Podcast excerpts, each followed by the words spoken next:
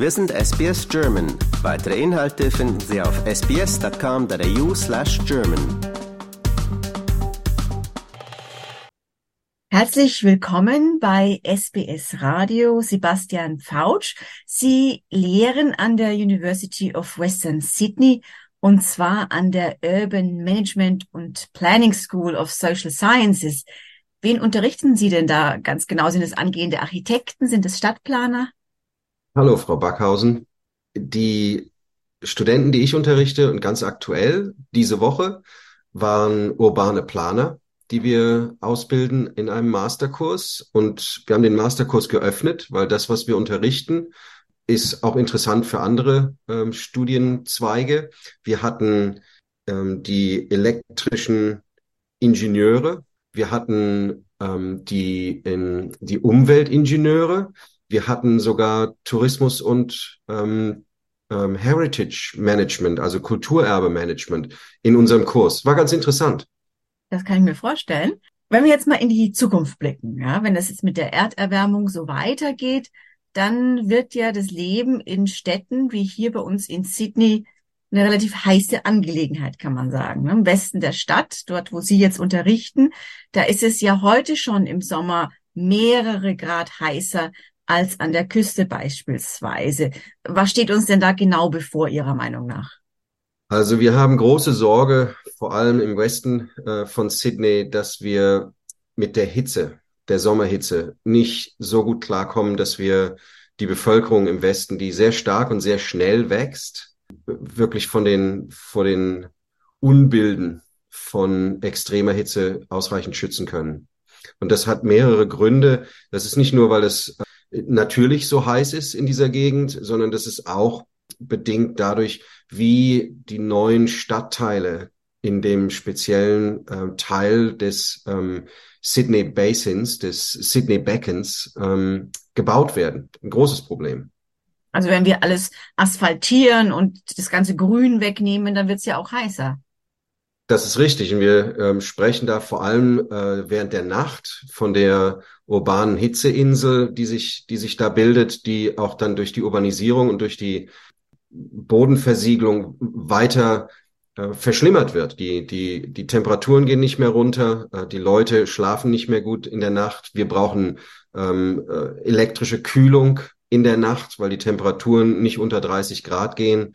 Ähm, das sind alles Bedingungen, die sehr schwierig zu verändern sind, wenn man sie erstmal geschaffen hat.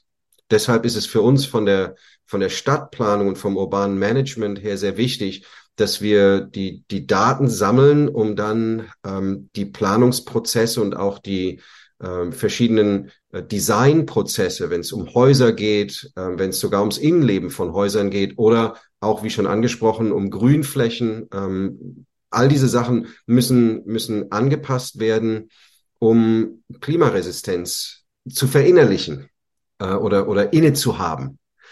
Ähm, das muss passieren, bevor wir bauen, bevor wir äh, die neuen Stadtteile ähm, planen und dann, und dann ausrollen hier im Westen von Sydney. Wir sehen dasselbe Problem im Norden und im Westen von Melbourne und in anderen äh, auch kleineren Städten, wo diese Art der sehr schnellen und billigen Bauweise zu großen Problemen ähm, unserer Meinung nach führen wird in der Zukunft, die nächsten 20, 30, 40 Jahre im Sinne ähm, der, der Hitzeresistenz. Sie haben es ja jetzt ein bisschen schon angedeutet, es ist nicht alles Dumm und Glüm. Es gibt ja auch Lösungsansätze. Und Sie speziell haben jetzt ein ganz besonderes Projekt auch aus dem Boden gestampft, kann man fast schon sagen, ähm, das uns heute schon zeigt, wie wir uns vielleicht adaptieren müssen, ähm, selbst wenn es uns gelingt, den Temperaturanstieg auf unter 1,5 Grad zu beschränken. Was ist denn das genau für ein Projekt? Erzählen Sie uns doch mal ein bisschen davon. Sehr gerne, denn das ist wirklich ein, ein tolles Projekt, ähm, was wir mit sehr vielen Partnern zusammen im Sydney Olympic Park, also im Olympischen Park, der für die 2000 äh, Games äh, angelegt worden ist, etabliert haben. Da gibt's einen Park, einen öffentlichen Park, der nennt sich Bicentennial Park. Das ist also der, der Park, der äh, 1988 dort gebaut wurde schon, um die 200 Jahre der britischen Kolonisierung zu feiern. Da kann man natürlich fragen, ob das ein Grund zum Feiern ist, aber zu der Zeit, äh, als also dieser Park gebaut wurde, war äh, das Allgemeinverständnis noch nicht so ausgeprägt, ähm, wie wir mit den indigenen ähm, Völkern hier in Australien umgehen sollten und, und Respekt äh, zollen sollten für die Tausende von Jahre, die die hier eine Kultur et etabliert haben, die wir relativ schnell äh, durch die Kolonisierung zerstört haben. Aber davon abgesehen, den Park hat man dann gebaut und ähm, äh, das Interessante für Sydney Olympic Park ist, dass die ganze Fläche, wo Sydney Olympic Park gebaut wurde, ähm, früher äh, Industrieland war und auch teilweise benutzt wurde, um giftige Abfälle zu lagern. Also da hat man dann probiert, deshalb hießen die 2000er, also die Millennium Games, hießen dann auch die grünen Spiele, ähm, weil man probiert hat, sehr viele eben äh, sehr viele Aspekte von Nachhaltigkeit und von nachhaltiger urbaner Entwicklung dort zu, zu verwirklichen. Und ein Aspekt war, dass man ähm, die ganzen Flächen versiegelt mit Lehm, also entsorgt, was man kann von den, von den ähm, problematischen Stoffen, die da vorhanden waren, auch von den Gebäuden und so weiter. Und dass man dann aber ähm, die, die Sachen, die man nicht entsorgen kann, weil man auch die Technologie noch nicht hatte, äh, unter einer großen Lehmschicht versteckt. Und dann schüttet man Erde drauf und pflanzt, wie gesagt, einen Park oder Straßenbäume und so weiter und so weiter. Und das Ganze wurde ähm, dann mit einem Bewässerungssystem am Leben gehalten, denn äh, die Pflanzen, wir haben sehr heißes Klima, wie ich ja schon erwähnt habe, wir haben sehr heißes Klima hier im Sommer und die Pflanzen brauchen Wasser, damit sie nicht verdursten und weil eben auf dieser äh, Lehmschicht nur sehr dünne Oberbodendicken aufgebracht, aufgebracht wurden, ähm, hat man dieses Bewässerungssystem gebraucht. Sehr gut dabei war, dass man das Bewässerungssystem ähm, durch eine Grauwasser-Recyclinganlage versorgt. Also nicht durch Trinkwasser die ganze grüne Infrastruktur bewässert, sondern mit recyceltem Wasser. Und was wir jetzt gemacht haben, ist, dass wir einen, einen großen Park, diesen Bicentennial Park, genommen haben und das Bewässerungssystem umgewandelt haben, dass wir jetzt den Park in ein natürliches Air Conditioning System verwandeln können für die Bevölkerung, die äh, den Park besucht, aber auch die um den Park drumherum wohnt. Also wir, wir managen äh, die Parkbewässerung zum Zweck der maximalen Kühlung. Und das ist was ganz Besonderes, das gab es so vorher noch nicht. Das ist jetzt ganz spannend, da muss ich jetzt ein bisschen tiefer einsteigen. Das heißt, Sie haben jetzt überall im Boden Sensoren und arbeiten wahrscheinlich damit auch mit künstlicher Intelligenz, um das alles zu steuern. Äh, was messen denn diese Sensoren genau? Ich habe am Anfang den urbanen Hitzeinsel-Effekt erwähnt. In der wissenschaftlichen Literatur ist relativ gut äh, etabliert, dass es dafür eine, ein Gegengewicht gibt. Und das nennt sich der Park-Cool-Insel oder Park-Kühlungsinsel-Effekt. Also man weiß, dass ähm, die ganze harte Infrastruktur die Städte warm macht. Man weiß aber auch, dass durch Beschattung und transpiratives Kühlen Pflanzen, speziell Bäume, ähm, die Lufttemperaturen und auch die Oberflächentemperaturen wieder abkühlen können. Und Parks sind da ganz besonders effektiv, weil die relativ groß sind. Also wenn man einen Stadtbaum hat, dann ist das toll, wenn man direkt drunter steht. Aber dann ist halt auch die, die Beschattung begrenzt und auch die Effektivität von dem transpirativen Kühlen ist, ist relativ beschränkt. Wenn man aber eine ganze Parkfläche hat, hat man natürlich viel mehr an transpirativer Kühlung, die man verwenden kann und auch die Oberflächentemperatur dann benutzen kann, um Lufttemperatur wieder runterzukriegen. Und dann weht Wind durch den Park und nimmt die kühle Luft aus dem Park mit und weht die in die ähm, Gegenden, wo halt dann die Windrichtung hinweht, wo auch immer das ist, hauptsächlich ähm, in unserem Fall in Wohngebiete, und da ist natürlich dann der positive Effekt, dass die Temperaturen runtergehen. Die Leute brauchen weniger Kühlung für ihre ähm, Wohnungen, also weniger Elektrizität, die sie dann benutzen. Also da gibt's ähm, so Folgeeffekte, die sehr positiv sind. Und was wir jetzt machen ist, dass wir mit unserer Technologie und den Sensoren, die Sie erwähnt haben, die Umweltbedingungen im Park sehr, sehr genau verfolgen. Wir kriegen auch vom Wetterdienst Vorhersagen Und wir haben ähm, Maschinen, Machine Learning. Also wir haben, wir haben Algorithmen, äh, die wir äh, programmiert haben, verschiedene Modelle, ähm, die wir da entwickelt haben, die die ganzen Daten, die wir aufzeichnen, auswerten können im Sinne von, wie gut haben wir denn die Umweltbedingungen ähm, dahin eingerichtet, wo wir sie haben wollen. Und was wir wirklich haben wollen, da können wir gleich auch noch drüber reden, wie wir das genau machen. Was wir haben wollen, ist in einem sehr kleinen Mosaik, also kleinflächigem Mosaik durch den Park durch optimale Regulierung der Bodenfeuchte, so dass die Pflanzen, die auf dem speziellen Mosaiksteinchen äh, wachsen, genau so viel Feuchtigkeit im Boden haben, dass sie aufnehmen können, damit sie ihre Transpiration nicht minimieren. Sie sind also nicht beschränkt in äh, der Möglichkeit zu ähm, transpirieren. Und das bedeutet, wenn wir einen heißen Sommertag haben, dass wir dadurch die maximale transpirative Kühlung in dem Park erzeugen können, was dann natürlich durch den Wind im Park selber äh, sehr angenehm ist, aber dann auch wieder in die umliegenden Gebiete getragen wird. Also es geht in dem Projekt wirklich darum, sehr ähm, kleinräumig zu regulieren, wie viel Wasser den Pflanzen angeboten wird. Und wie individuell ist das jetzt? Bekommt dann Eukalyptusbaum mehr Wasser als eine Platane oder eine Grasfläche äh, oder ein Banksia? Können Sie da wirklich individuell auf jede Pflanze eingehen? Also wir haben uns äh, viele Monate den Kopf darüber zerbrochen, wie wir das genau machen, wie das am besten funktioniert. In dem Park ist ein Bewässerungssystem installiert, das automatisch bewässert, aber nicht intelligent. Automatisch im Sinne von, da gibt es jemanden, der hat Kontrolle darüber und der sagt, oh, da hinten, das sieht ein bisschen trocken aus, da machen wir heute Nacht, weil es wird immer nur über Nacht gewässert. Ähm, da machen wir über Nacht ein bisschen mehr Wasser drauf. Das ist also so eine Pi mal Daumen Geschichte gewesen. Das ging soweit ganz gut bis zu dem Tag, als ähm, wir in 2019, 2020 eine ganz schwere Hitzewelle hatten, wo wir über 50 Grad äh, Lufttemperatur gemessen haben im Westen von Sydney. Und natürlich, alle Leute waren im Urlaub und ein Teil in dieser Bewässerungsanlage ist, ist kaputt gegangen. Und niemand hat es gemerkt. Für fünf Tage wurde ein Teil des Parks nicht bewässert und die ganzen Bäume sind abgestorben. Ähm, es sah aus wie im Herbst. Und es war eigentlich Hochsommer, weil alle Bäume, auch die Blätter haben abfallen lassen, äh, alles wurde gelb, das Gras ist abgestorben. Also es war wie so ein äh, Weckruf für die Behörden, die nach dem Park gucken, dass man halt jetzt mal was machen müsste, um sich vor solchen äh, wiederkehrenden äh, Konflikten besser zu schützen. Weil der Park muss halt toll aussehen. Der soll für die Leute immer schön präsentiert sein.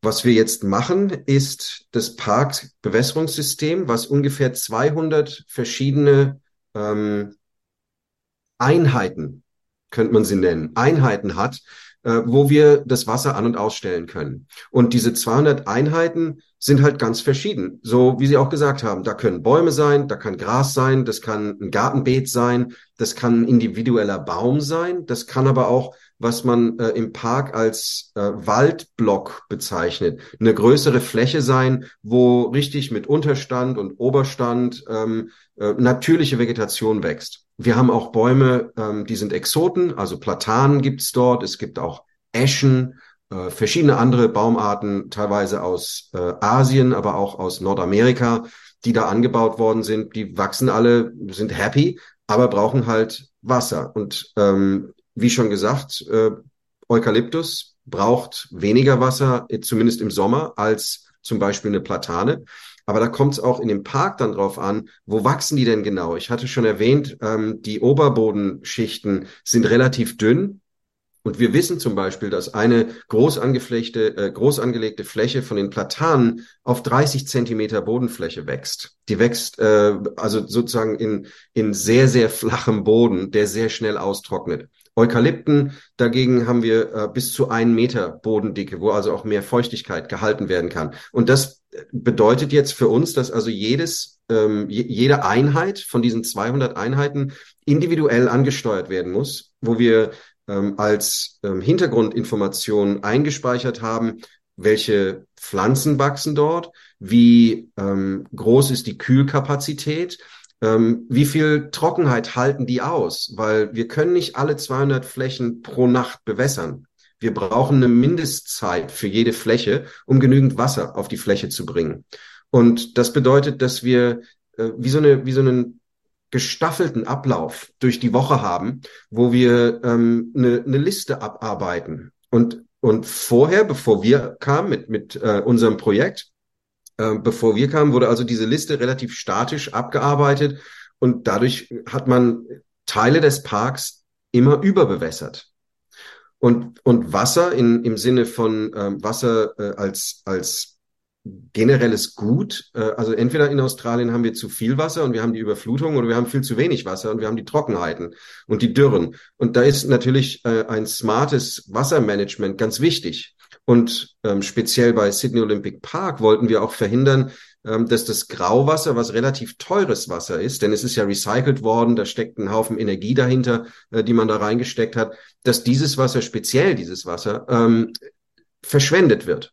Und mit unserem System können wir also jetzt genau regulieren, dass optimal für Kühlung jede einzelne Parzelle bewässert wird und dass, ähm, wenn wir ausreichend Wasser haben im Sommer, dieses Kühlsystem funktionieren kann. Wenn wir jemals die Situation hätten, dass wir nicht genügend Wasser haben, können wir von maximaler Kühlung auf Pflanzenerhaltung umschalten, weil wir wissen, was die minimalen Ansprüche von den Pflanzen sind, von Gras, von dem Baum, von dem Strauch, ähm, um dann äh, weniger Wasser zu geben, aber sicherzustellen, dass es nicht wieder passiert, was in der Hitzewelle 2019-20 passiert ist, wo Teile des Parks einfach absterben.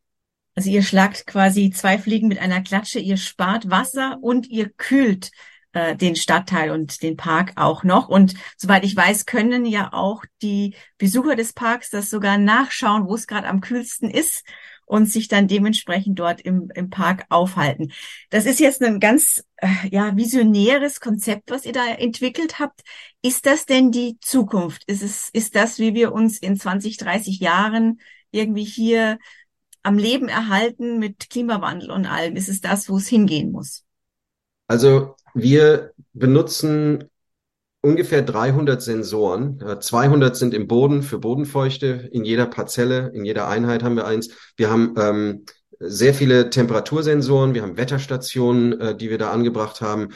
Das Ganze ist ein sehr komplexes Projekt. Und wir haben gesagt am Anfang des Projekts, wir wollen beweisen, dass eine so komplexe Lösung möglich ist. Das ganze Projekt ist so entwickelt, dass man das hoch oder runter skalieren kann. Also wir sagen immer, wenn jetzt zum Beispiel irgendwo anders in Australien eine Schule oder ein, ein Krankenhaus ähm, deren Bewässerungssystem benutzen möchte, um zu kühlen, dann kann unsere Technologie einfach angewendet werden, weil es ist alles internetbasiert. Ähm, alles, was wir brauchen, ist sozusagen ein Verbindungsstecker, ein digitaler Verbindungsstecker in deren Bewässerungssoftware. Und, und dann kann äh, unsere Technologie sozusagen anfangen, ähm, e, egal in welcher Situation, und das kann jetzt auch nicht nur in, in Australien sein, das kann auch in Deutschland sein, das kann in Japan sein, das kann in Chile sein. Es macht keinen Unterschied, wo wir sind, weil es alles internetbasiert ist.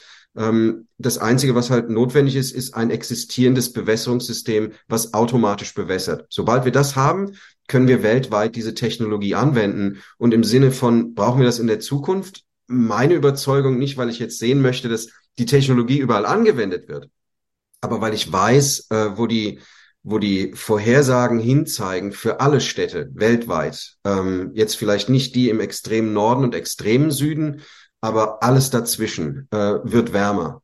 Und die beste Kühlung, die wir, die wir natürlich in unseren Städten ohne weiter Energie zu verwenden und, und Energie zu verbrauchen, die beste Kühlung, die wir haben können, ist durch transpiratives Kühlen. Aber transpiratives Kühlen setzt natürlich voraus, dass wir Wasser zur Verfügung haben. Und das Konzept, was wir erarbeitet haben, wo wir probieren, den Wasserverbrauch zu, zu optimieren und gleichzeitig die Kühlung zu maximieren, ist meiner Überzeugung nach äh, absolut ein Ansatz, den wir in der Zukunft brauchen werden, um Städte zu kühlen.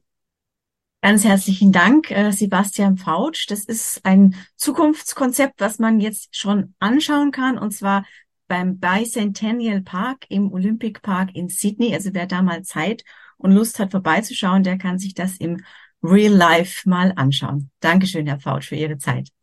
Vielen Dank. Liken, teilen und kommentieren Sie unsere Inhalte bei facebook.com/sbsgerman.